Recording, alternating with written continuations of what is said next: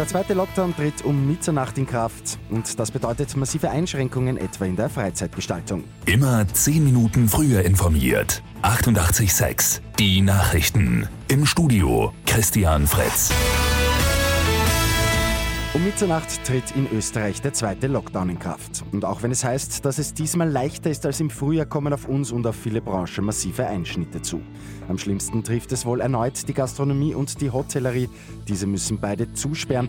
Die Gastronomiebetriebe dürfen nur Lieferservice und Abholung anbieten. Hotels dürfen Zimmer nur an Geschäftsreisende vermieten.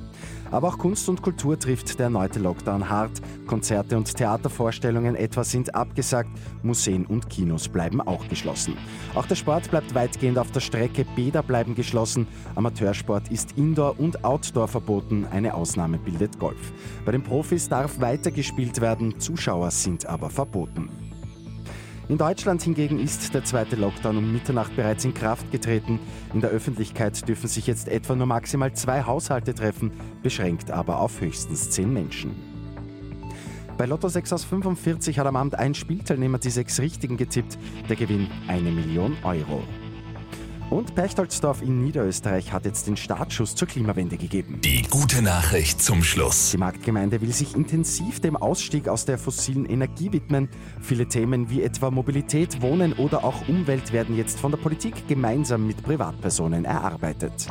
Mit 886 immer 10 Minuten früher informiert. Weitere Infos jetzt auf Radio 886 AT.